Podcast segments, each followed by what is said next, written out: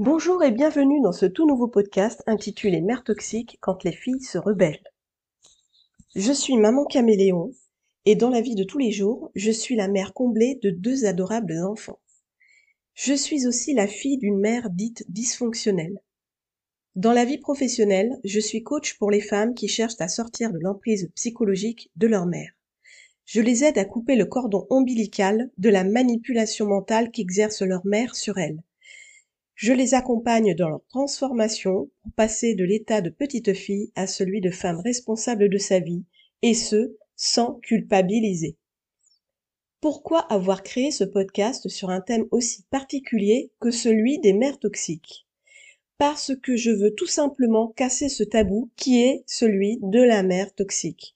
Parce que je souhaite que toutes les femmes de cette société ne soient plus considérées comme des hystériques à chaque fois qu'elles ouvrent la bouche pour dire qu'elles souffrent de manière intolérable de la toxicité de leur mère parce que j'exige qu'aujourd'hui, une bonne fois pour toutes, notre voix soit entendue.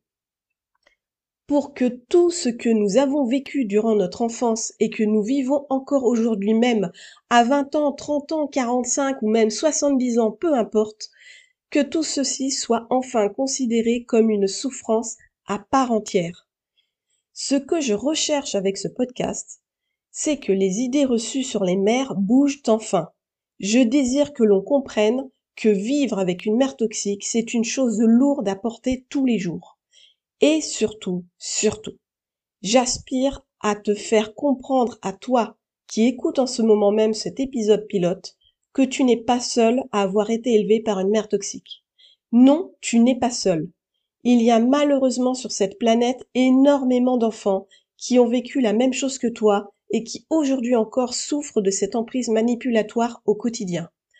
Alors ce podcast est fait pour toi si tu as vécu avec une mère toxique et si aujourd'hui tu ressens encore et toujours cette emprise sur tes épaules qui t'écrase. Si tu as l'impression que tu ne vis pas ta vie à 100% et que tu n'es pas toi-même. Si tu as l'impression de plutôt être l'ombre de ta mère ou si tu as l'impression que tu as fait des choix personnels et professionnels qui ne sont pas réellement les tiens, mais plutôt ceux de ta mère.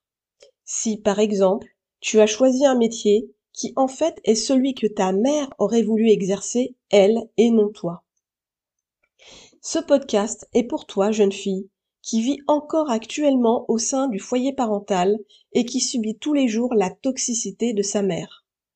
Ce podcast est pour toi, mère sans enfant, qui vit ta vie tout en essayant de faire face à l'emprise mentale de ta mère en te disant tous les jours Oh, c'est bon, c'est pas grave, ma mère est comme ça, elle a son caractère, je fais avec. De toute façon, il y a pire dans la vie.